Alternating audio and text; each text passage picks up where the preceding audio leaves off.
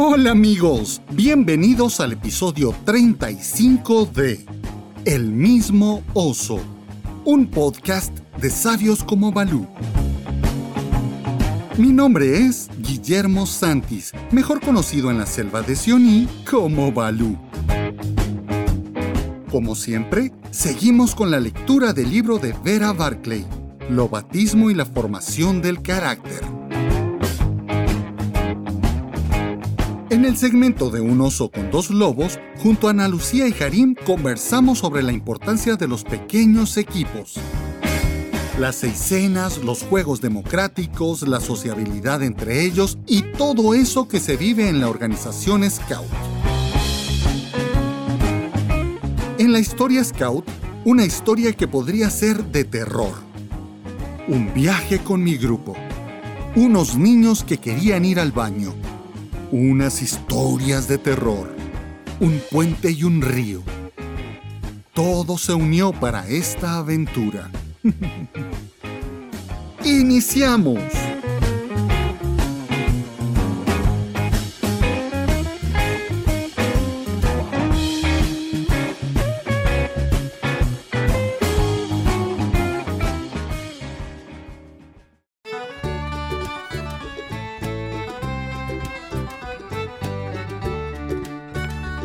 Lo batismo y la formación del carácter.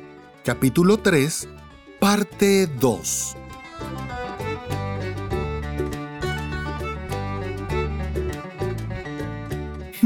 Aunque pueda parecer una tontería, diré que lo primero que debemos hacer siempre es pensar. ¿Cuánta es la gente que, hoy en día, sufre de una pereza mental extraordinaria? Prefiere que le den hechas las ideas.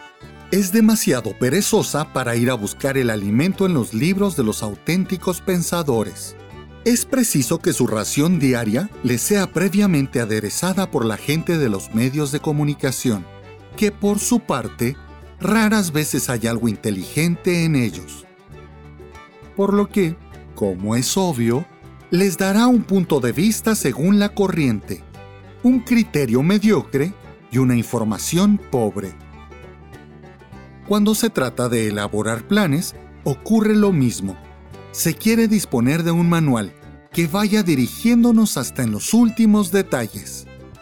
Pero la experiencia fracasa y se da toda la culpa al manual. Mi única intención es, precisamente, enseñar a la gente a pensar por sí misma ¿Cuál es la mejor manera de iniciar la organización de una manada? Mi consejo es claro. Se empieza por reflexionar y pensar. Una vez que la reflexión bien consciente te haya permitido constatar exactamente lo que quieres, te darás cuenta que estás elaborando planes excelentes y desde luego disfrutarás mucho más ejecutando tus planes que los míos. El obatismo es un tema tan amplio que apenas se sabe hacia qué objetivo orientar las reflexiones. La mejor manera es ir escogiendo con cierto método las ideas y clasificarlas bajo títulos bastante generales, para ir luego descendiendo gradualmente hacia los detalles. Personalmente, yo procedería del siguiente modo. Me preguntaría cuál es mi objetivo al tomar a mi cargo la dirección de la manada. Analizaría este objetivo y lo dividiría en varios capítulos, los cuales iría analizando uno después de otro, intentando encontrar, mediante la reflexión, el plan que mayor éxito me permitiera conseguir en este aspecto. Mi finalidad al tomar la dirección de una manada es, primero, atraer a los niños y hacer que perseveren. Segundo, desarrollar su carácter y su alma. Si tomas estas dos grandes divisiones y las llenas con tus ideas, te será una gran ayuda para seguir adelante. Ya sabes, en primer lugar, deberás atraer a los niños. Es cosa que no presenta demasiadas dificultades. El problema es más bien conseguir que perseveren. y permanezcan en la manada. Vera Barclay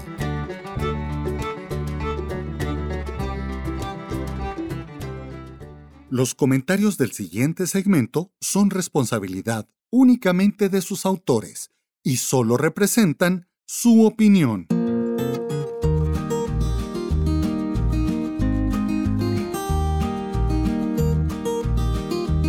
Hola, hola, hola, ¿cómo están amigos? Hoy no puedo ser tan efusivo porque... ¿Escucharon como toso? Miren, otra vez. Estoy un poquito afectado en mi garganta, pero gracias a Dios no es esa cosa horrible, sino es simplemente una alergia complicada con catarro. y estamos grabando ya de noche y entonces ya todo el día después de haber estado hablando ya me duele la garganta. Pero qué gusto poderlo. Hoy voy a hablar como el padrino. Michael Corleone. los años dirían en mi tierra. ya son los años. Hoy, como siempre, no estoy solito, estoy acompañado de mis mejores amigos. Y está con nosotros. ¿Para qué la presento? Ella me tendría que presentar a mí. La más famosa, la más increíble, la más gentil de todas las scouts. Está con nosotros Ana Lucía Padilla. Hola, Ana Hola, mi Balú. Hoy no te pregunto cómo estás porque ya escuché cómo estás. Entonces, solo espero que no te nos muras aquí en el programa, ¿oíste? Te quiero mucho. que no te nos muras, dice. Hola, mi Harim, tú sí estás bien, así que contigo no tengo ningún problema. Qué gusto volverte a ver. ya me sentí aquí que me están rezando la novena. ah, no, pero te vamos a traer a todas esas, personitas que cargan los, los ataúdes así, los bailan. ah, los morenitos de gana, ¿no? Cabal, que cargan así y bailan. Ay, qué maldad, qué maldad. Yo me voy a poner a llorar aquí. Y está con nosotros el siempre vivo, más vivo y. ¿Cómo es? Más vivo. Ah, no, ese es que una lechuga. Su, espíritu es un... ¿qué? corazón Perdón, pero es que me tomé un antihistamínico y un antitusivo y esos producen en mí. no, ¿cómo era? Eh, no, no era... Más fuerte que un ratón, más noble que una lechuga. su escudo es un corazón. es el Don Jarim Colorado. ¿Cómo está Don Jarim Cruz? Bienvenido al podcast. Hola, hola, hola, mi gente linda. Un gusto de escucharlos nuevamente a ustedes, jefes. Un abrazo para ustedes y otro abrazo muy especial y otro gran saludo para ustedes que nos escuchan detrás de cualquier dispositivo que tengan. Y, como dijo el difunto Rigo Tobar, o qué gusto de volverte a ver. y lo dijo el divo de Juárez. El divo de la Fay. ¿Qué días estos tan increíbles con tanta lluvia? Ustedes que no están en Guatemala mm, deberían de ver las noticias. Nos ha llovido sobre mojado y nos ha vuelto a llover. Han habido algunos derrumbes, media carretera paralizada, agujeros por Se partió una calle entera a la mitad. Pero cosa de todos los días. Nada es tan serio como que a Balú le dio alergia y se puso. No, sí, eso es lo peor que nos ha pasado. Eso es lo peor que nos ha pasado. ¿Cómo se siente la buena vibra cuando estoy con ustedes? La verdad es que hasta el dolor de garganta se me va. Pero estaba bien, en un instante me puse más ronquito de lo que estoy. Estuvimos platicando como una hora y estaba perfecta mi garganta y ahorita sí siento como que se me cerró.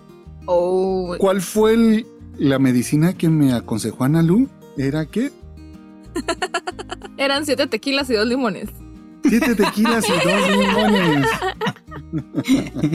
o se cura o se olvida. Cabal, o se te cura o se te olvida.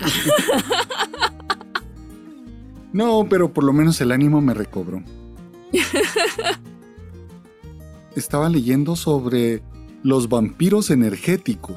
¿Ustedes nunca se han encontrado con estas personas que hablan con ellos dos minutos y sienten como que les quitó toda la buena vibra, todo el buen rollo, pero en dos minutos.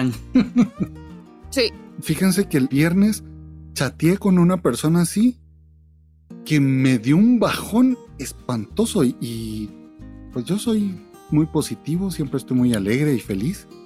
Pero de estas personas que te bajan y te quitan, oh, qué, qué, qué terrible, ¿no? Fue bien, bien fuerte. Pasé todavía el, fin de semana con un bajón así. ¿Cómo es eso? Oh? Que hay gentes que te pueden dar esos bajones de energía y de buen rollo. Y hay otras personas que, aunque uno esté tristón o esté de bajón, o esté agripadito, te alegran el ratito solo escuchando sonreír a Analú y los chistes y comentarios jacarandosos de Harim. después de haber hablado de Rigo Tobar, el ídolo máximo aquí de nuestro amigo Harim. ¿Cómo es eso que la buena vibra se puede transmitir de unos a otros y la mala vibra también? También. Y lo mejor de todo es que entre los niños también. Exacto. Sí, sí, sí. Este fin de semana me pude dar cuenta con mi manada.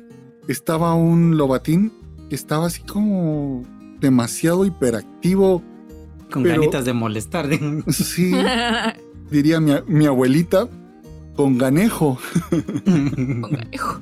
Ustedes ya sabrán. A ver, yo le, ¿ustedes saben qué significa ganejo? Lo intuyo. Cabales por intuición. Pero no es nada malo. Eh, estaba así y empecé a ver cómo su propia seisena fue haciendo un trabajo. Yo ni siquiera tuve que decirle nada, sino la, sus propios compañeros empezó a entrarle con, con buena vibra, diríamos aquí, con un sentimiento. Super actitud positiva. Sí, exactamente, con una super actitud positiva. Y al final, en un 2x3 se animó. Yo creo que esa es la gran diferencia, lo que yo siempre digo de la unidad scout y de la manada, que en la manada el que llega de bajón, los lobatos se encargan de subirlo. Y en cambio en la unidad es el que llega de bajón, se sube a este montaña rusa de sentimientos de que emociones y de hormonas y de todo lo que hay en esas edades, ¿verdad? Sí, yo por ahí estuve viendo, hace unas semanas estuve viendo una unidad donde estaba una patrulla de chicas. Es que me vio feo y ella se fue a contarle nuestro secreto a los varones y no queríamos que se enteraran. Y era toda una cosa así, yo salí corriendo lo antes posible de ese lugar. en la manada, gracias a Dios, no tenemos esas situaciones, ¿verdad? Menos mal. Ay, sí. Fíjense que siempre tocamos el tema de el trabajo en equipo como parte de los adultos, o el trabajo en equipo en las patrullas, o en los equipos, o en los clanes, pero pocas veces nos ponemos a pensar en el trabajo en equipo que hay en las, en las. Ay, es, y, es, y es precioso ese trabajo. O sea, si te sentás, un día así como de espectador nada más, te sentás a verlos, a ellos como encontrarse el modo todos entre todos y encontrás así como una... ¿Cómo te diría yo? Encontrás como la solución simple a todos los problemas que tenemos todos los adultos en los grupos sociales. Así como, como lo decía Vera Barclay en su libro, en la parte del juego. Es una cuestión que los niños se entregan tanto al juego Ay, sí. que todas las barreras que tenemos nosotros como adultos desaparecen en ellos. Y es una cuestión así, en un chasquear de dedos, que ellos organizaron el juego y se están divirtiendo. Nosotros como viejos lobos no siempre les damos la oportunidad a ellos para que se organicen. Fíjate que me estaba acordando de un manual viejito de hace unos 30 años, más de 30 años. Pero te decía, cuando aquella esté haciendo un llamado y termine, antes de que termine, Balú tendrá que haber hecho el llamado para que no hayan tiempos muertos y que vayan los niños y corran y se suban. Y yo decía, mi experiencia ha sido todo lo contrario. Está bien tener esos momentos de trabajar, pero los niños necesitan un tiempecito para organizarse entre ellos. Para hacer ellos como, como su pandilla, ah, como para allá ellos. y uno de viejos lobos es el momento que tiene para evaluar la progresión personal, evaluar el liderazgo de cada uno de los niños. Y porque es es, donde los estás viendo cómo reaccionan entre ellos, cómo interactúan. Sí, y es, y es precioso, es precioso ver eso. Fíjate que tengo a mi, a, mi trepador de árboles. Él por Monkey alguna razón es cabal, monkey business. Eh, por alguna razón, no sé de dónde lo sacó porque no lo sé, es extremadamente sociable y platica con todo el mundo. Ah, saber de dónde va. No sé de dónde lo sacó. La familia de su papá, digo. Sí, cabal. y eh, teníamos la seiscena, ¿verdad? Entonces llegaba él, no sé qué, y de repente llegaban, porque el grupo era nuevo, ¿ah? Entonces empeza- empezaban a llegar así como, como los, los novatos, ¿verdad? Y de repente que venía uno así como que mero mish y venía el otro, la otra así como con muchas ganas de hacer las cosas, pero como que no le daba confianza a la gente. Venía, venía otra Milo, ¿ves? Que así tratando de mandar a todo el mundo y para dónde se tenían que mover. Y venía otro que así bien, bien enconchadito, venía otro que caminaba en la luna, ¿ah? Y de repente venía mi trepador y empezaba, bueno muchachos, que cómo están, que no sé qué, que vengan, que no sé qué, venite tú también, que no sé, estás muy lejos, vení para acá. Y empezaba a hacer como el match con todos, ¿ah? Y de repente ya empezaban todos a caminar. Y cuando les tocaba hacer actividades, venían y jugaban y decían, no, mira, es que así no es. Hacerlo de esta otra forma, mira. Y era tan bonito que uno de adulto a lo mejor como que se siente, no sé, o, te enojas porque te corrigen, o uno se siente avergonzado, o una cualquier cosa y uno se cohibe.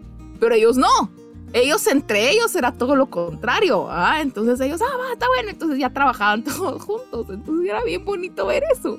Porque también estaba el otro. El otro como, como que era el, más calmado. ¿verdad? Así como el, como el más visionario. Entonces era el subseisenero. ¿ah? Entonces en lo que el otro, sí, que mucha, que hagamos. Ya venía el otro, sí, mira, pero ahora tenemos que hacer tal, tal cosa. Ah, no, sí, tienes razón. Ah, entonces ya solitos. ¿verdad? Glosario Chapín. Decir mish, cuando hablamos de un mish en Guatemala, normalmente hablamos de un gato. A los gatitos les decimos mish. Pero decir mish también es decir tímido. O alguien que está amishado es alguien que está tímido. Glosario guatemalteco para que nos entiendan. Para que nos entendamos. Sí. Fíjate, Ana Luque, me recordaste, justamente tengo una, una, una lobesna que es como la mandoncita. A la hora de los juegos es, a ver, a ver, a ver, a ver, nos vamos a separar. Y vos vas allá, vos vas allá, vos vas allá, vos vas allá. Ella hace las divisiones de todos. Pero hubo un día de que, a ver, le dije yo, venite, hoy te quedas a la par mía. Organícense, le dije a la manada. Ay, que yo voy con fulano, ay, que yo voy con sutano. Y cuando senté, ya teníamos organizado todo. Y le digo, ¿ves cómo es bueno dejar a los demás que se organicen, Leo? Ah, sí, aquella tiene razón. Pero igual, yo los voy a separar. Así no me gusta.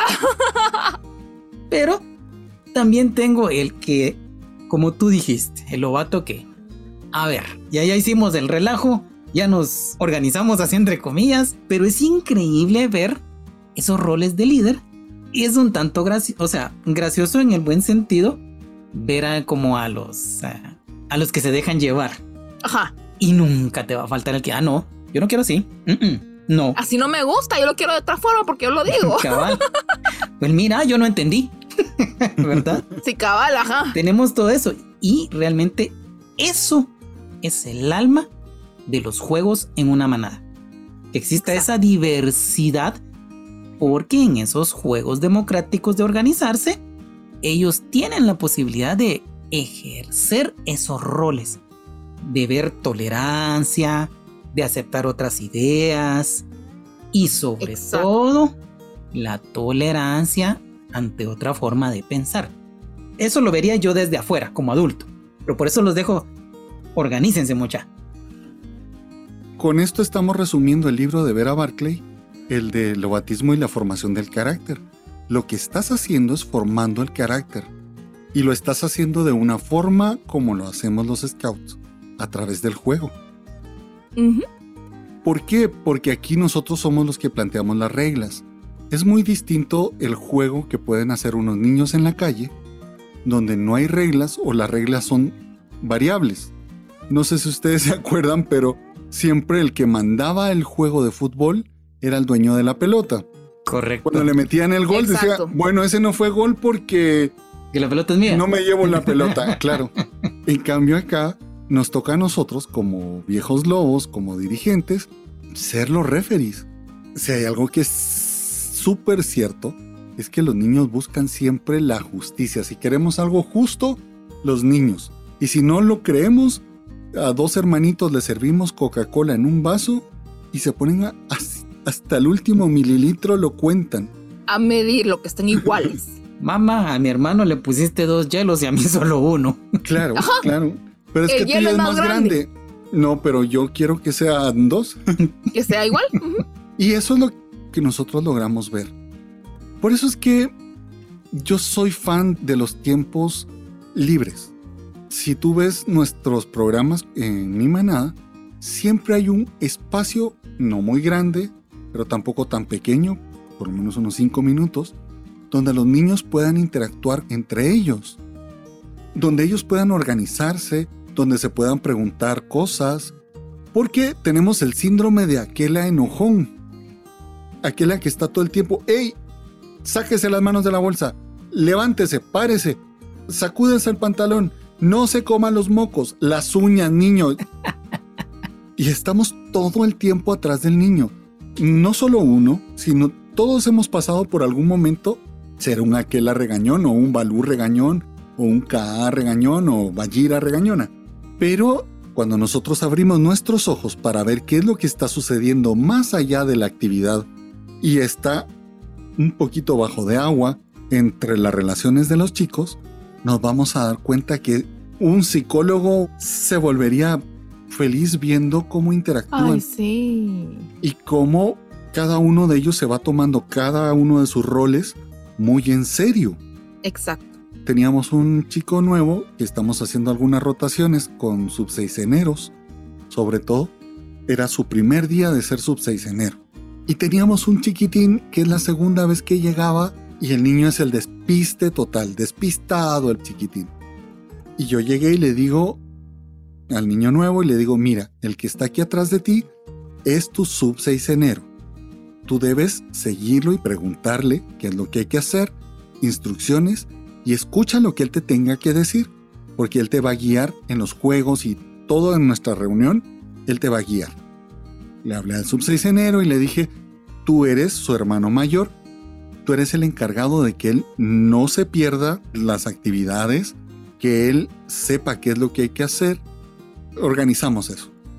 Luego estuvo este mi amigo el subseisenero, que es un niño que me cae súper bien, corriendo atrás del otro. ¡Ey, ey, ey! Vente, vente, vente, vente, vente. Aquí, ponte aquí, mira, allá. Y le daba siempre la explicación. El seisenero está a tu derecha. Yo soy tu subseisenero y estamos aquí. Cuando griten, gris, gris, tú tienes que correr. Le explicó todo el Tan proceso de la mano. chulos, ¿verdad? Claro, él se tomó muy en serio su papel de seisenero y su rol de su hermano mayor. Y así son, y de verdad lo agarran en serio. Fíjate que ahorita en pandemia, cuando empezó la pandemia, tuve una milobesna que le hacía falta el nudo, creo que ya les conté, ¿verdad? Entonces nos, fuimos, le caímos de sorpresa un día en su casa y le pusimos un nudo, sus, sus borlas o escobetas, y mi gorda estaba feliz, ¿verdad? Pero como parte de, vine yo y, y le hablé al seisenero y le dije, mira, vamos a, le voy a poner su nudo y, su, y sus borlas a, a tu compañera. Te voy a hacer una videollamada para que tú le des las palabras de bienvenida oficial a la, a la seisena. Entonces, eh, va, me dijo, está bueno. Entonces, mira, a tal hora te voy a llamar. Dije, va, vamos a ver qué pasa. Dije, va. Entonces, sí, mira, y tu, tu seisenero te quiere decir algo y la videollamada. Y del otro lado, el seisenero se paró hasta recto. Mira, te quiero dar la bienvenida a la manada. Me he dado cuenta que tenés una fuerza muy positiva y que realmente nos vas a ayudar mucho. Yo he visto que tú sos muy organizada, que tú observas mucho y que ayudas a todas las personas. Y creo que eso es lo que tenemos que explotar de ti. Yo así, "What? ¿De dónde le salió eso? Lo que pasa es que no nos damos a veces la oportunidad de escucharlos y no los Exacto. dejamos hablar. Los dejamos hablar cuando, a ver, dígame la ley número uno de la manada. Ajá. Ya, ya, cállese y la siguiente, Ajá. silencio. Por ejemplo, en los juegos democráticos, cuando hacemos las votaciones en la manada para elegir las actividades, es un buen momento para, le puedes dar una actividad cada enero y que él la defienda. ¿Por qué quieres hacer esta actividad? ¿Por qué quieres que vayamos a tal lugar? Y que él la defienda. Y termina uno diciendo, wow, qué chicos más pilas. Fíjate que yo esto lo he notado últimamente cuando les cuento las historias del, libro de las tierras vírgenes. Porque tenía yo la costumbre de sentarlos en círculo alrededor mío. Pero tendría que estar llevando vueltas como que era luz de faro para, para poder verlos a todos. Ahora lo que hice era sentarlos en unas gradas, sí, en una grada una seisena y en otra grada otra seisena. Y eso me funcionó. Estaba yo contándoles la historia de la tregua del agua y ellos automáticamente en todo esto se mide, tú vuelves a ver quiénes son los líderes, quiénes organizan a tu manada. Y el orden se va así como las fichitas del dominó cuando las paras y las dejas caer todas. Resulta que ellos me colaboraron en las partes. Aquella se recuerda cuando eh, pasó tal cosa. Aquella se recuerda cuando Iki dijo tal cosa. O aquella, ¿cómo era la piedra? A ver, descríbala. Increíble cómo ellos te ayudan a organizar y hacer más viva la historia. Es increíble. Todo esto suena muy bonito, pero hay un problema muy serio. ¿Qué es el problema que nos puede trabar toda esta situación? Y ese problema somos nosotros. Cabal. ¿Cómo poder hacer para que nosotros confiemos en los niños?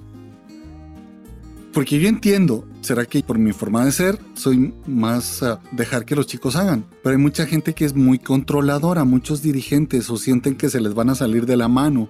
¿Cómo hacer para que ellos puedan empezar a confiar en los niños? En decirles, ok, tienen 15 minutos, planteen ustedes un juego y jueguen lo que quieran. Lo más fácil es, los niños buscan una pelota y juegan fútbol decirles jueguen cualquier cosa menos fútbol. Busquen algo, imagínense un juego, empezar a hacer ese tipo de, ejercicios porque también uno de adulto y uno de viejo lobo necesita aprender a soltar a los niños, a confiar en ellos. Y uno empieza, no, no, no, no, no, ¿para qué los voy a dejar? Después van a hacer un relajo, se van a tirar, se van a golpear. Sí, hemos pasado por esa etapa. Sí, todos hemos pasado por esa etapa. Tenemos que hacer actividades para que los que aprendan no sean los niños, sino nosotros. Actividades donde los vayamos soltando y quien pueda ver y aprender de la actividad no sea el niño, sino nosotros mismos como viejos lobos. Fíjate que a nosotros nos sirve primero conocer, como, como dice Jarim, a conocer a los lobatos, conocer cuáles son sus fortalezas, en dónde los podríamos ayudar. Y a mí para soltarlos me ayudó muchísimo poder yo en mi cabeza hacer ese, hacer ese match, ¿verdad? Donde flaquea este y es una fortaleza del otro y de repente ponerlos a trabajar juntos, ¿verdad? Eso sí lo podía hacer yo. Pero ya así yo ya los empecé a soltar, o sea, yo ya hice mi parte que ellos hagan la de ellos, ¿verdad? Entonces ya así ya para mí ya fue como más fácil, así como, ah, yo sí tuve que ver, pero ellos terminaron el trabajo, ¿verdad?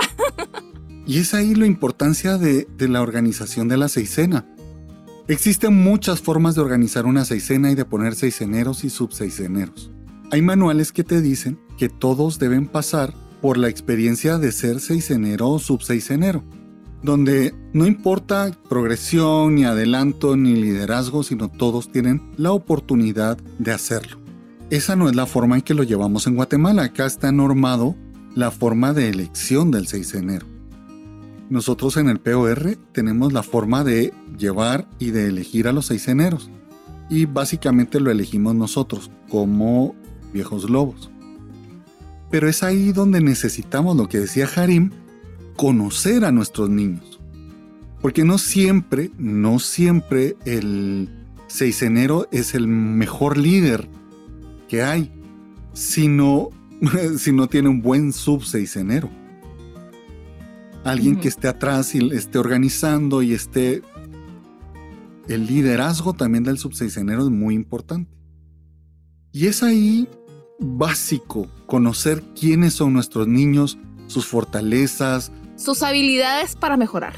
Exactamente las habilidades para mejorar. No podemos organizar una seisena ni tener una manada libre y feliz si no conocemos a los niños. Exacto. Muy cierto. Si no Exacto. confiamos en los niños. El punto del éxito de una manada es que el viejo lobo confía en sus lobatos. Yo he visto viejos Sí. lobos que, que no Cero. confían en sus Que les lobatos. tiene miedo a los lobatos. Claro. Estás hablando así de, ay, en un evento nacional. Ay, dicen que se cayó y se raspó un niño. Ay, este fue el no sé quién. Y a lo mejor ni, ni era de su manada, ¿verdad? O alguien que se cayó o alguien que hizo no sé qué travesura y empiezan los viejos lobos. Ese fue este mi lobato. Este fue Analú. Exacto, cabal. Que se subió un árbol y no se quiere bajar. Mm, esa fue Analú. Sí. Dejamos de confiar en ellos. Y el niño lo siente. Y el niño sabe cuando nosotros confiamos en ellos. Y normalmente tienen una responsabilidad. Y ellos no nos van a defraudar porque ellos no quieren defraudarnos. Si yo llego y le digo, Harim, yo confío en ti. Si Harim fuera mi lobato. O Analú, lo ves, na, Analú, venga para acá. Yo confío en ti, tú vas a guiar a tu seisena y los vas a acompañar. El niño o la niña se lo va a tomar tan en serio y lo va a hacer con la mejor alegría que si lo hiciera un adulto. Exacto. Ahora me traes a la mente algo que me funcionó. Tengo esta mi lobita que es como la, la mandoncita. Y tengo otro mi lobato que era como un poquito el despistado. O sea, despistado en el buen sentido. Y resulta que dije, bueno, voy a poner a la mandoncita como seisenera y al despistado como subseisenero. Y miren, fueron, bueno, mejor dicho, son la mancuerna perfecta. Porque ella le decía, no, no, no, mira, muévete aquí, muévete aquí, muévete aquí, muévete aquí, y tenés que estar acá. Ahora ya no hay necesidad de eso. Ahora él ya sabe y él es quien jala a los lobatos nuevos y le dice, mira, tú vas acá y recordá que siempre tenés que estar a la par mía y tenés que poner atención en tal cosa. Ya no tengo que andar Ujú. yo diciéndole que era... Y esa es una gran riqueza. Y esa es la gran riqueza de la, se- de, de la manada, ¿verdad? O sea, ellos aprenden de ellos. Sí, O sea, ellos aprenden de sus iguales. Entonces, el aprendizaje no es, no es de arriba para abajo, ¿ah? sino que es al mismo nivel. Entonces, lo aprenden, como diríamos aquí, ahí le escala hasta los huesos, ¿ah? Porque no fue, no fue una, un aprendizaje impuesto, no fue un aprendizaje que si no te bajo puntos, no fue un aprendizaje que si no, no jugás, ¿ah? Sino que fue así como, ay, y todo fluyó así muy bonito, ¿ah? Una de las cosas que nosotros como viejos lobos tenemos que entender en la organización de la seisena es que no hay puestos de poder. A veces nosotros creemos que si aquí el que manda o el jefe de todos es el seisenero, el medio jefe es el subseisenero y todos los demás son soldados rasos. Pero no es así. En No, la seisena Aquí no. no hay puestos de poder, ni siquiera hay puestos de responsabilidad. Nosotros tenemos esos puestos porque nos sirven para la organización del mismo pequeño equipo.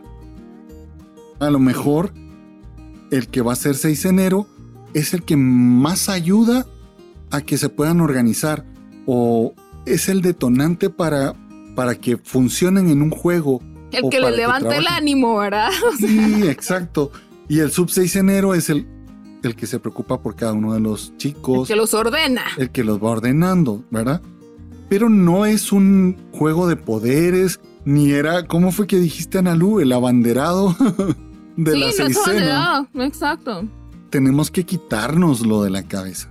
Yo les cuento, cuando yo estaba en la tropa, yo no fui guía de, de patrulla. ¿Por qué? Porque mi patrulla funcionaba muy bien y yo era su guía. Era lo que, lo que les decía. Tenía un guía medio... medio... Bueno, era muy bueno para correr. Sonaba el silbato y salía corriendo. Eh, era para lo que era lo mejor. y que no me vaya a escuchar. ¿no? Pero quien or- organizaba la, sei- la seisena, ¿no? La patrulla, era el, el subseisenero. Y el subseisenero iba normalmente en contacto con los más pequeños o con los nuevos. Y, y eso lo hacía como un puesto, no de poder, pero sí un puesto donde estabas más preocupado por las personas. Como de servicio, ¿verdad? Más que otra cosa. Claro, vamos más despacio porque el gordito de subseicenero. porque el sub no corre. no, pero en ese entonces yo era flaquito. Pero ¿me entendés? Si nosotros vemos los pequeños equipos como juegos de poder, como, ah, aquí el, adelantado, el, el premiado es el seisenero, estamos con una visión equivocada. Y lo más seguro es que nuestras seisenas no funcionen o no den los resultados que podrían dar si tuvieran otra organización. Fíjate que acá yo lo vería, utilizaría una metáfora. Yo lo vería que si tú ves las cuestiones como lo dijo Balú, estás con los ojos vendados queriéndole pegar a la piñata, pero no le das pero ni en lo más mínimo. Estás perdido de lo que es el juego en realidad. Tienes que ver todo eso, tienes que poner mucha atención. ¿Qué podemos dejarle a los viejos lobos? En primer lugar, lo que dijo Harim, conocer a nuestra manada, darles espacio para que ellos puedan desarrollarse entre ellos mismos, comunicarse bajo sus propias palabras y bajo sus propios códigos y organizarse ellos mismos. ¿Cómo lo logramos? Dándoles espacio libre, dándoles juegos. Inventen ustedes un juego y tú los ves.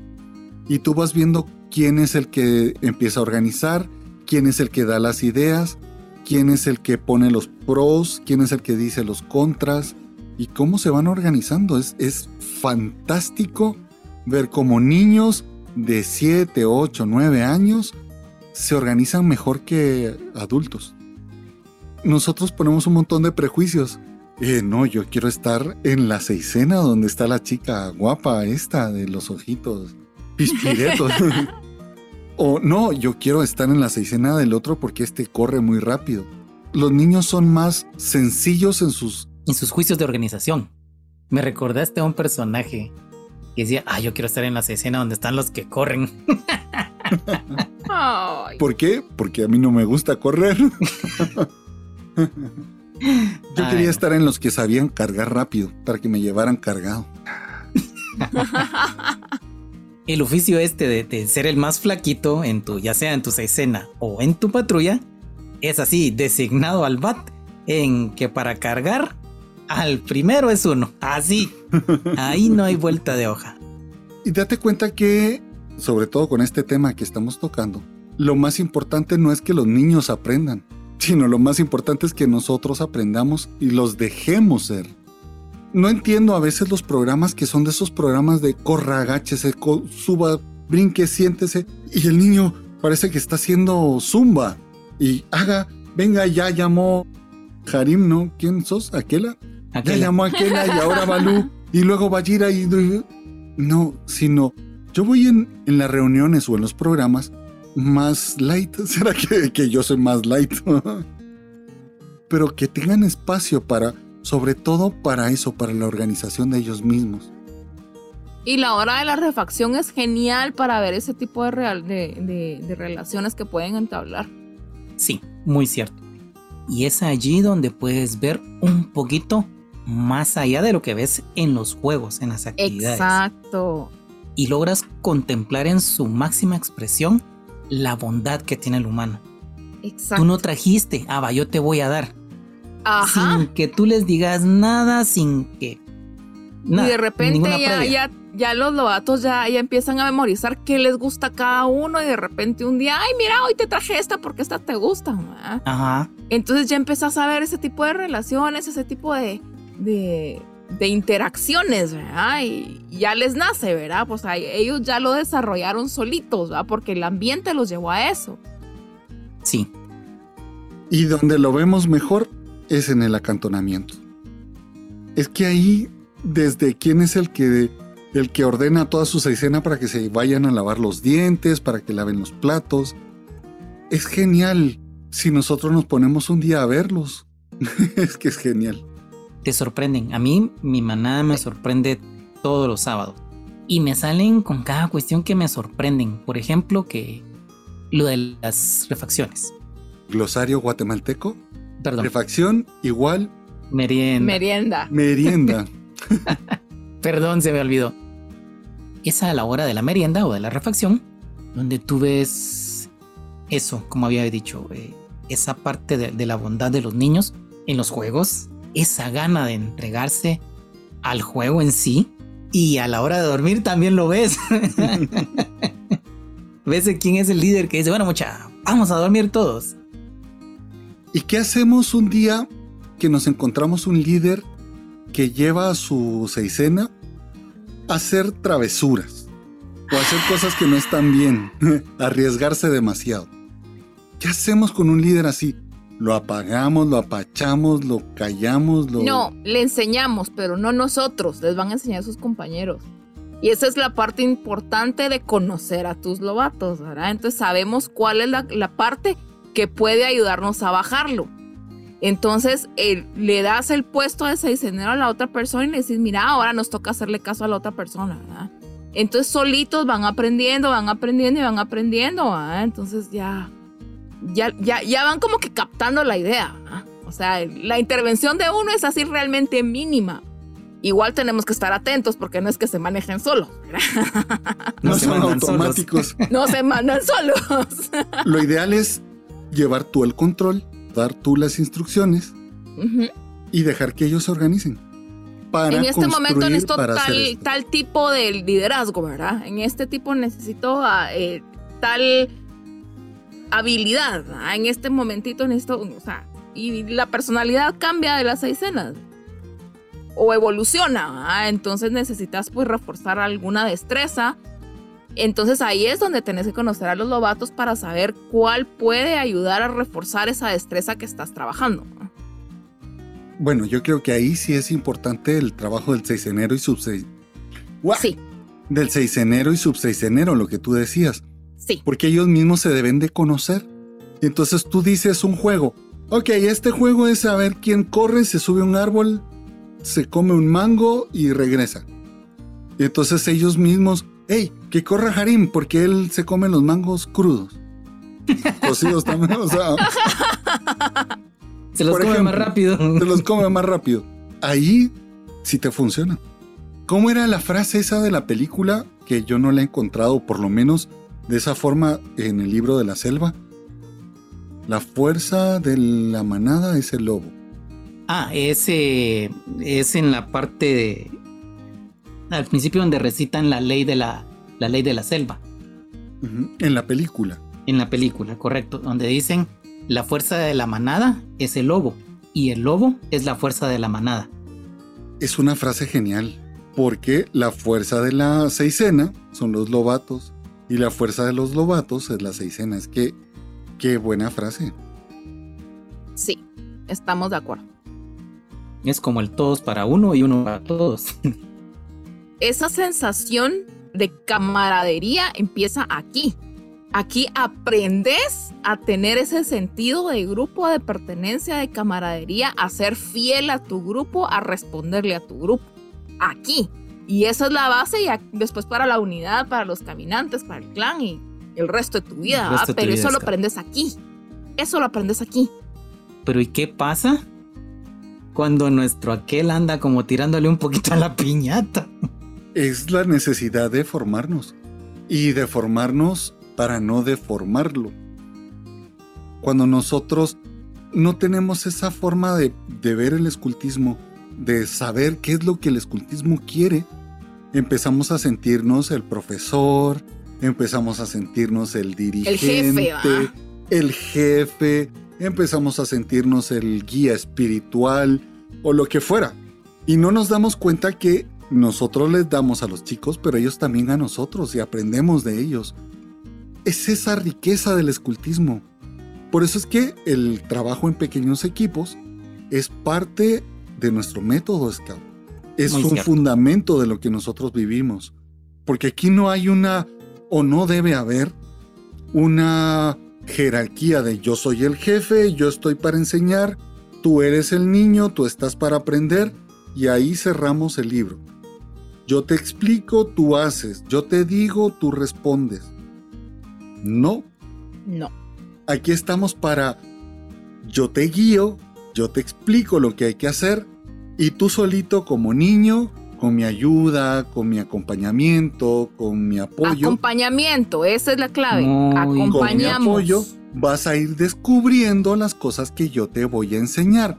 Y las cosas más grandes que vas a aprender son las cosas que yo no te voy a enseñar directamente. No te voy a decir, "Eh, esto es el norte, esto es el sur, esto es el este y este es el oeste.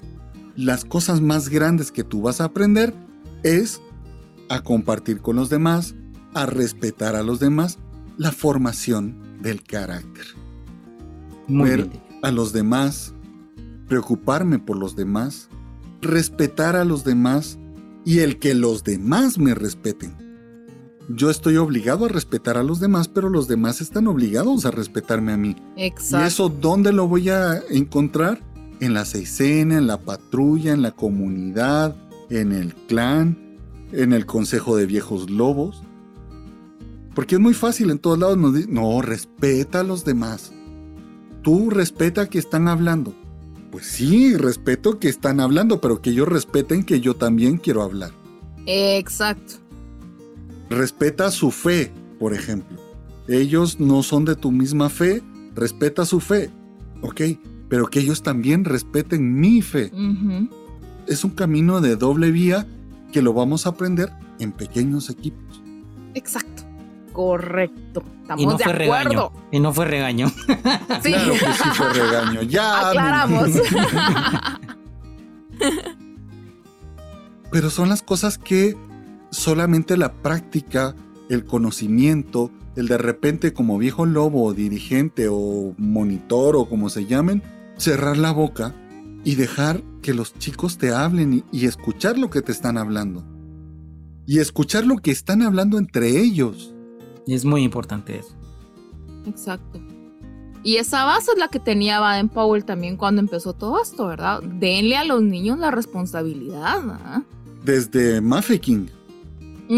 Correcto. Fue el laboratorio. Y luego la organización de las patrullas.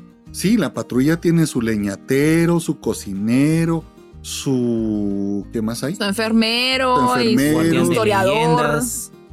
Cada quien tenía un espacio, cada quien tenía una forma de, de trabajar. Y normalmente el método Scout, el sistema de patrullas, tienen que correr. Que vaya el flaquito de piernas largas, que es el que corre más rápido. Y entonces el mismo sistema te va enseñando a decir, bueno, yo valgo, yo soy importante, pero a lo mejor no soy el mejor para correr, pero voy a aceptar a los demás que son mejores para correr, pero los demás van a aceptar porque yo soy el mejor para, o el que tiene mayor habilidad para cosas Hacer intelectuales, nudos. para hacer nudos, para hacer construcciones, ¿me entienden?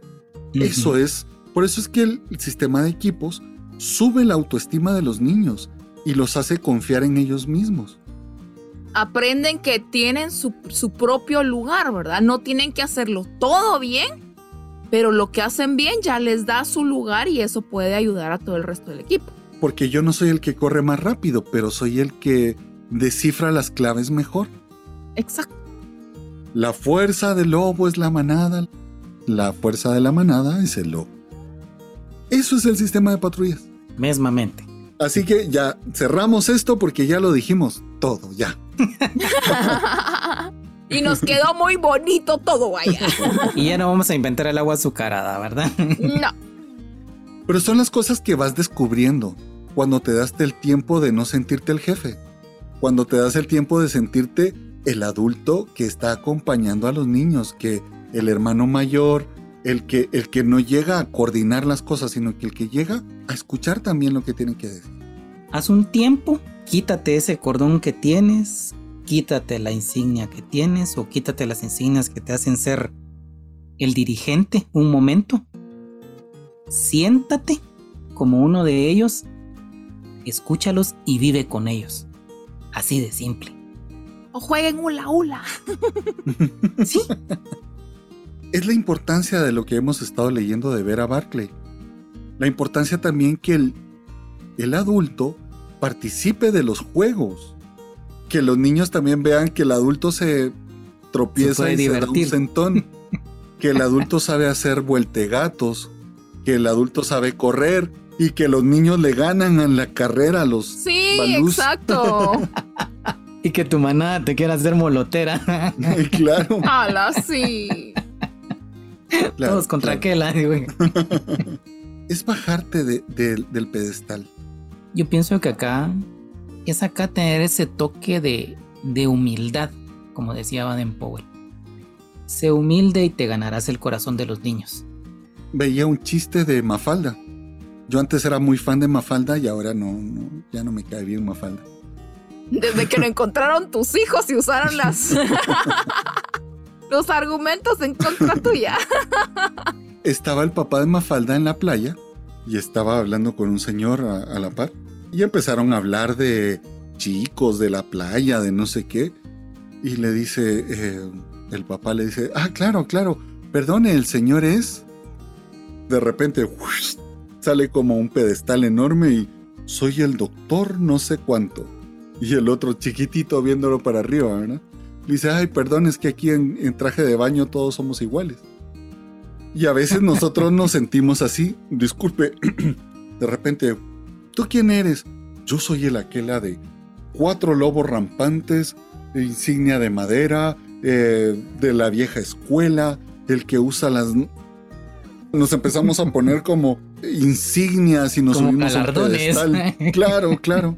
Y lo peor es ser así con los niños. Es el que va a misa y, y se para a la parte de San Francisco de Asís o de San Martín de Porres y le dice, hey, bájate, que ya me toca. Solo eso les hace falta. Claro, si, si tuviéramos así los scouts. Los scouitos. Los Los scouts. esclavitos. tuviéramos así una situación así, ya le diríamos, oye, Baden, bájate porque ya también me toca a mí mi quinto madero. Sí, he visto un par de personajes así. Y son los dos polos opuestos, el que te va a decir, sí, porque yo soy de la antigua escuela, de la vieja escuela, como que eso te diera cosas. Credibilidad. O el que llega y te dice, no, yo soy de los scouts modernos, de los que usamos la psicología y... No, señores, dejemos esas... ¿Cómo dirían los argentinos? Déjate esas pavadas, che. Esto no es ni de la vieja ni de la nueva, esto es una forma de ver la vida, una forma de vivir y de relacionarte con los chicos. Eso es. Dejar esas poses y como esas nuevas modas, digámoslo así. ¿Esas nuevas o esas viejas? Ajá, sí, esas modas, ¿verdad? Centrarnos en el trabajo con los niños y ver a través de sus ojos el progreso que cada uno puede tener. Hoy no solo me inspiré yo, también se inspiró Harim. Así que me acerco, Vaya. me acerco hasta tu ventana, estimada Analú, y quiero ver a través de tus ojos la forma en que observas. ah, ya, ya, ya. Ya caigo mal, señores, ya, no se junten conmigo. Analú, queremos escuchar cuál es tu reflexión. Pues voy a volver con una reflexión que ya, ya tuve hace algunos podcasts. No subestimemos a los lobatos.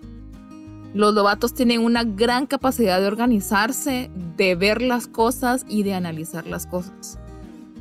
Y estando en grupo, como manada, van a lograr desarrollar todas esas destrezas sociales, de trabajo y, y todo lo demás que van a necesitar para seguir creciendo y para poder tener muchísimo éxito en su, éxito en su vida. No solo de aquí a las ramas que les tocan, sino que también en todo el resto de, de, su, de su entorno, ¿verdad? Entonces, solo lo que tenemos que hacer es como cuando un barquito se está yendo por otro camino, solo re- enderezarlo y dejarlo que siga. Y de esa forma ellos van a aprender mejor. He dicho, caso cerrado. Caso cerrado. Señor Don Harim, por favor, también queremos escuchar su reflexión final. Mis últimas palabras. No, ya aprendí a no decir esas cosas. Aunque Analu ya desde que empezamos con el podcast ya me dijo que era mi ¿qué? con lo de mi tos. Solo se ríe. Ahora sí, Don Harim, por favor, adelante. Pues fíjate que yo diría, por ejemplo, siéntate, escucha, quítate las ideas de, de ser el superior, el, el super jefe, y mira tu manada. Escúchalos, escúchalos y escúchalos. Ellos son unos grandes maestros que te harán ser mejor a ti y eso va a resultar en una mejor manada, donde ellos van a recordar esta etapa de Lobatos. Así que siéntate, sé humilde, escúchalos y diviértete con ellos. Mi reflexión final, recogiendo lo que dijo Harim y Analú, dejémonos de poses si queremos tener éxito con nuestros chicos en nuestra sección, en nuestra manada. Lo primero que tenemos que hacer es ser niños otra vez. Aprender a jugar, aprender a escucharlos, que no te vean como si este es el señor que viene los sábados o el profesor que viene. Que digan, viene Aquela, viene Balú y va a estar con nosotros. Y Él es el que nos deja ser, el que nos deja sonreír, ser felices. Y recordemos siempre, la fuerza del lobo es la manada. Y la fuerza de la manada es el lobo. ¡Tarán! ¡Un chiste! A ver, déjenme, que ya no me acuerdo de qué chistes hay. Ay, no se acuerda de ningún chiste. A ver, ¿qué le dijo la uva verde a la uva morada? Ya respira. ¡Respira! es que esos son mis chistes. Chistes de Lobato. ¿eh? Este más que un chiste es una pregunta. Para ver cómo anda su... Su ¿Qué tal pilas? Sí, cabal. Iba papá oso, mamá osa, el hijo oso, la hija osa y el hijo osititito, el más chiquito. Y tenían que pasar de un lado del río al otro lado del río, pero estaba lloviendo muy fuerte y el río estaba muy caudaloso. Llega papá oso, toma de la mano a sus hijos y a mamá osa y empiezan todos a caminar juntos. Y cuando llegan del otro lado del río, el hijo osititito dijo, ¡Wow! Gracias a Dios, qué suerte, pudimos pasar los siete. ¿Por qué lo dijo? Porque trabajaron en equipo, ¿no? Pero ¿por qué dijo pudimos pasar los siete? Osito, osita y ositito. Iba papá oso, mamá oso, hijito osito, hijita osita y el hijito osititito. ¿Por qué el hijo osititito dijo, qué suerte que pudimos pasar los siete? No vean eso. Se rinden Pussy. porque no sabía contar.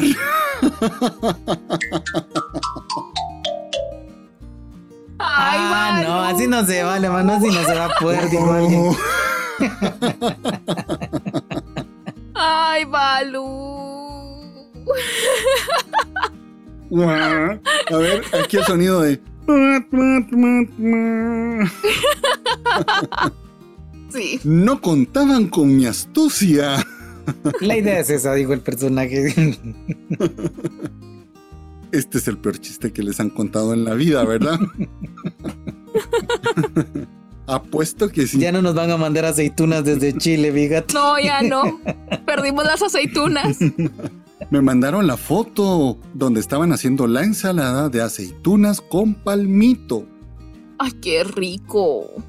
Como por 10 minutos no pude decir una sola palabra. Se me estaba haciendo agua la boca que si hablía, hablía. Y si la abría, No, Ya- sí, sí, se te hizo agua ya se la me empezó a boca. hacer agua otra vez. Pues ha sido un gustazo compartir con ustedes este podcast. Ya es el 30 y... 35. ¡Ah! Ya llevamos 35. 35 podcasts. ¡Oh, rayos! ¿Y saben por qué? Porque yo sí sé contar.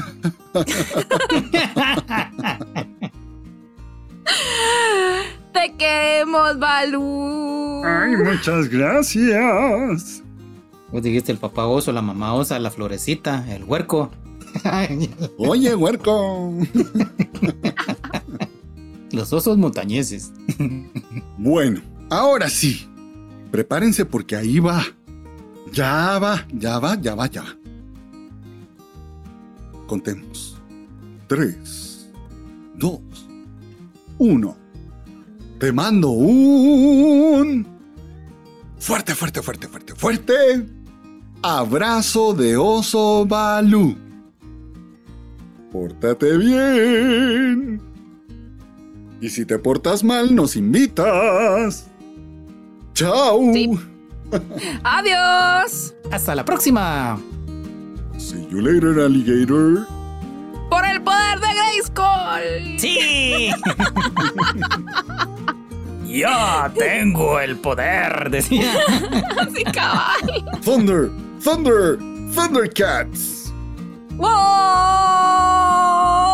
Espada al corazón. Esas eran buenas. ¿Cómo era la canción de los pitufos? Ta, ta, tara, ta, ta. Ta, ta, ta, ta, ta, tan, Ta, tan, ta, tan. ta, ta, ta. Pobre Israel siempre se lo llevaba al río. A Israel siempre le tocaba duro al pobre gatillo. No, pero ¿se acuerdan que, que estaba el disco de los pitufos? Sí. Son pitufos, pitufos son. No sé qué tan. que están con el Oh, padre claro Abraham. está. Ah, que él pierde la memoria y no se acuerda quiénes son los pitufos. Plim, plim, plom. Otra vez. Algo así decía la canción. Sí. Ah, no, pero ¿cómo era la canción? Los pitufos. Oh, Pitufos claro son. está. Como yo me pude olvidar. Ajá. Algo así creo que iba. Me acuerdo que a mí me gustaba una que decía Baños de Luna, creo que había que se llamaba. Ay, sí. Los baños de luna son. Sí. Sí, sí, yo ahorita un lapsus olvidusus. Olvidó Y se me olvidó, pero sí, sí me acordaba de la canción. Los pitufos. Los Rin, petucos. rin, rin, los pitufos otra vez. Rin, Rin, rin, rin, rin, rin. A cantar. Rin, rin, rin. Ay. Los pitufos. Ya estoy viejo. Al infinito y más allá. Con los sorditos en el espacio. Besitos, besitos. Chao, chao. Besitos, besitos. Hay una fueron? serpiente ¿Ya se en mi fueron? bota. No hay problema.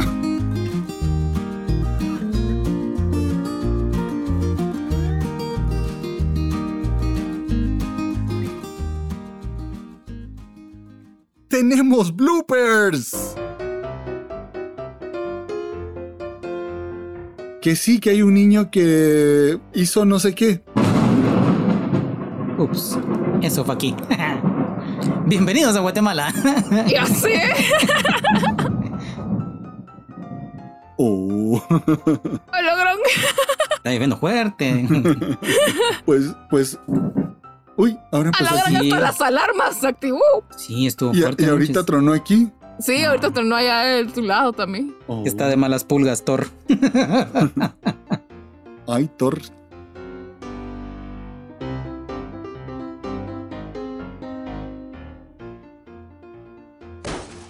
Esa es la frase. ¿Quién se cayó? Mi perro es que está, es que vino, vino la cena. Entonces mi perro se abalanzó en contra de la puerta porque se quiere comer al motorista.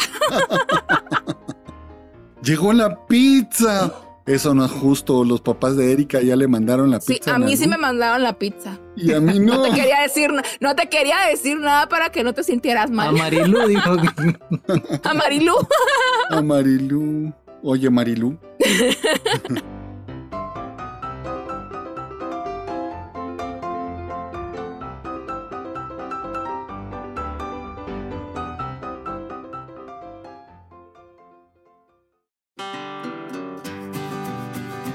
Historia Scout. El puente sobre el río. Ya les he comentado que en mi grupo no solamente salimos de campamento y de acantonamiento, sino que también hacemos viajes turísticos. Vamos en plan cultural, a aprender cosas nuevas sobre nuestro hermoso país, Guatemala.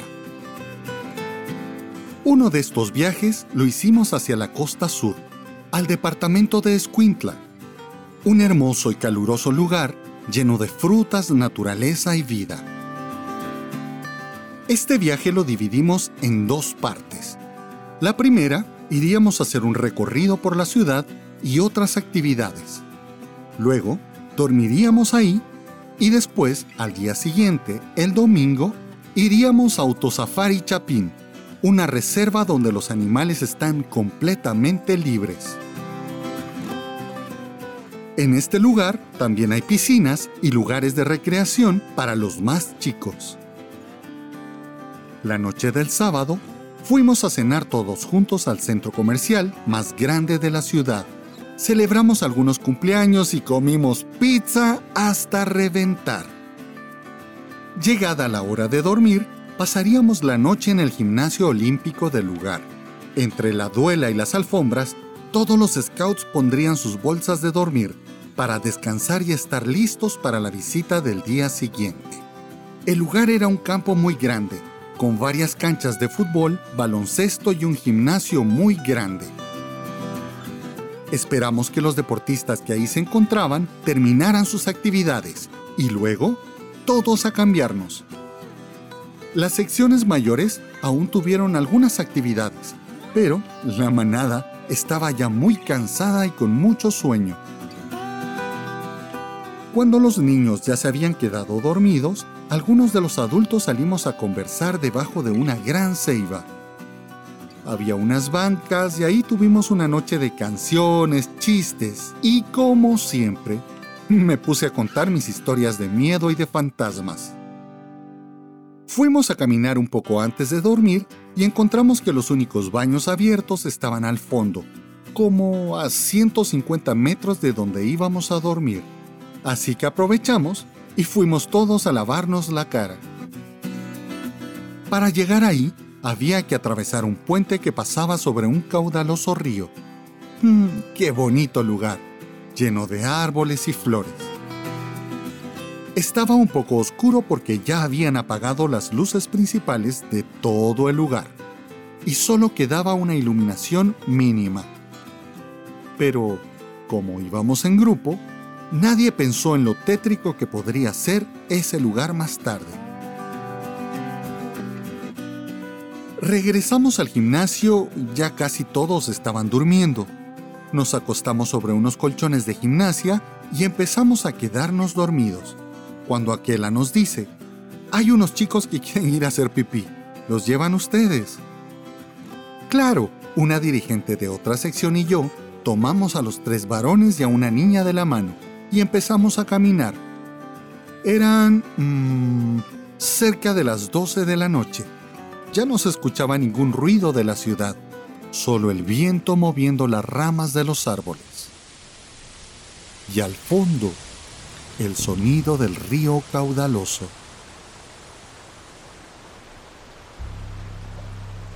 Había ah, algo en el ambiente. Siempre digo lo mismo, pero seguro que tú has tenido esa misma sensación, como si algo no estuviera bien, como... Mm, no sé, es difícil explicarlo, pero seguramente tú también lo has sentido.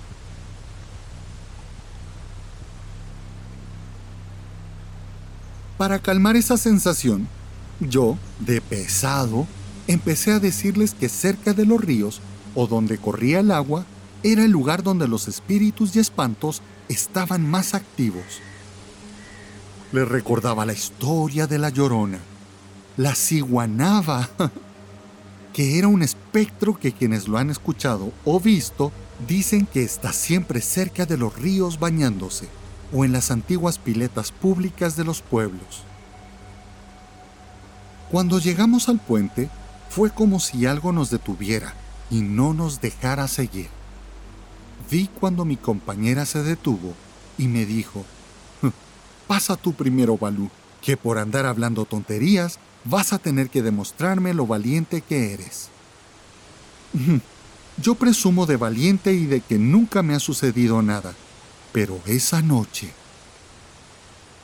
la oscuridad, el viento, el sonido del río y las tonterías que había estado hablando calaron en mi ánimo y sentía miedo. Hmm. Tal era el sentimiento que apreté la mano de los chicos tan fuerte que parecía que eran ellos los que me llevaban con seguridad. Caminaba pero sentía como si mis pies fuesen de plomo. Nos detuvimos a unos 15 metros del puente. Los niños se reían de mí. Ellos estaban muy felices y seguros. Bueno, detrás de mí venía mi compañera con la niña y el niño más pequeño. Empecé a caminar, muy decidido a atravesarlo. Empezamos a correr hasta llegar al otro lado. No paramos hasta que estábamos en la puerta de los baños. ¡Buah! Los chicos entraron y yo me quedé afuera esperando que salieran y pensando que tendríamos que volver a pasarlo. Salieron y emprendimos el viaje de retorno. Otra vez el mismo suplicio. Para mí era como atravesar el cementerio general a medianoche. Empezamos a cruzarlo cuando escuchamos cuando escuchamos un grito. Se me aguadaron las piernas y sentí que ahí, a medio puente, me quedaría tirado y desmayado. Cuando escuché la voz de Ricky Tiki Tavi, estaba riéndose a carcajadas de la cara que había puesto. La muy bandida iba también al baño, pero se había atrasado y no había salido con nosotros. Al final, aprendí la lección. No debo estar contando historias de miedo si luego no soy tan valiente como para aguantarme el pánico, ni tan inteligente como para saber que solo son historias para asustar y hacer sufrir a los más incautos.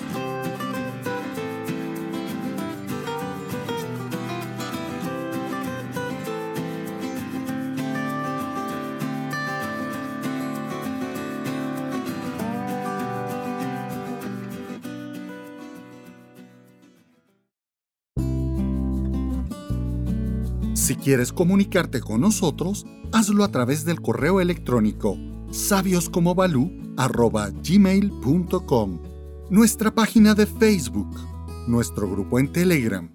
Búscanos en Instagram como sabioscomo.balú. También busca nuestro canal de YouTube, Sabios como.